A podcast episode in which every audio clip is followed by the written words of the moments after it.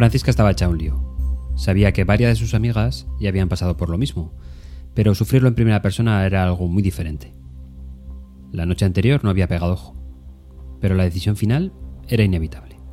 Y allí se encontraba ella, sentada en esas sillas de roble antiguo ante la solemnidad del salón del Palacio Consistorial.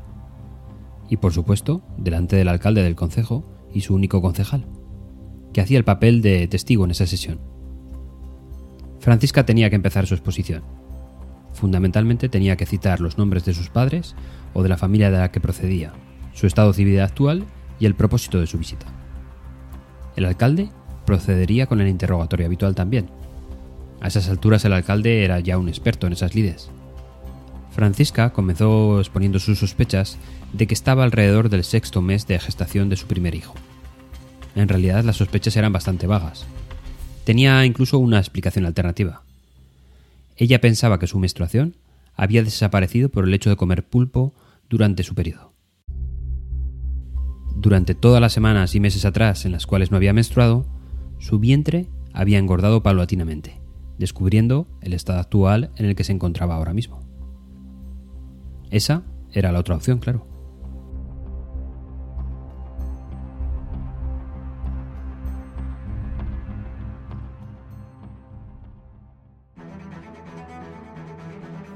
De vez en cuando es necesario mirar atrás y entender cómo de importantes son nuestras presentaciones. En el libro Resonated de Nancy Duarte, por ejemplo, se hace referencia a una encuesta que valoraba cómo de importantes son las presentaciones para nuestro entorno de trabajo del día a día. La primera pregunta hacía referencia a ¿cómo calificaría usted la importancia de las habilidades de presentación personal en su trabajo? Aquí el 86% de los encuestados hacía un ligado directo al impacto que tenía en sus carreras. No hay duda, todos sabemos lo importante que es, pero sinceramente creo que se le da una importancia extrema, que no tiene. Es solo mi opinión. Una presentación puede hablar por sí misma y esto puede suplir en muchas ocasiones nuestra falta de habilidad eh, comunicativa. La segunda pregunta decía así. ¿Qué le parece lo más difícil de crear una presentación? En este caso la distribución de las respuestas era mucho más variada. El 35% era elaborar un buen mensaje, el 14% realizar una presentación con seguridad y el 9% crear diapositivas de calidad. El resto aseguraba que todas las anteriores eran muy importantes. Por supuesto que todas juntas son muy importantes, pero efectivamente la de elaborar un buen mensaje es la principal. Aquí sí que podemos dar un valor añadido y es justo reconocer que es muy difícil. La última de las preguntas hacía la siguiente propuesta.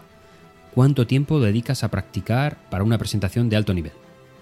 La distribución en esta ocasión era muy igualada. Alrededor del 15% apenas practicaba.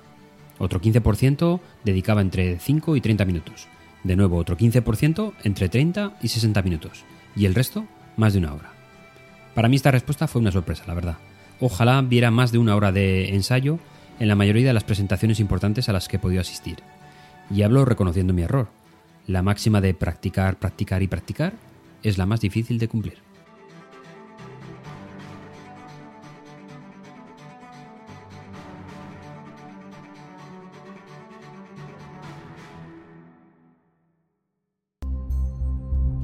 Durante el siglo XVIII los niños fuera del matrimonio eran bastante habituales.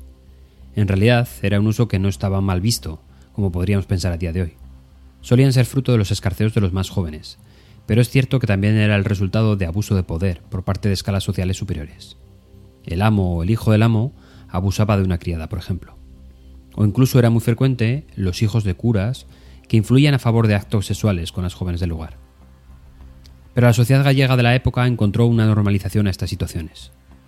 Los procesos de formalización de embarazo y futuros bebés se denominaban espontaneados o espontáneas. El principal objetivo era evitar abortos, o lo que pudiera ser peor, infanticidios. Durante el proceso espontaneado, la autoridad nombraba a un responsable y también a un fiador, que se encargaría de vigilar y asegurar el patrimonio para la crianza del bebé, y ninguna condición especial para la espontaneada y es que la situación de esas chicas era muy desfavorable para poder afrontar una nueva responsabilidad. Casi todas ellas eran jóvenes, de unos 25 años, y apenas el 2% de ellas sabía leer y escribir. El proceso solía iniciarse en el cuarto mes de embarazo aproximadamente.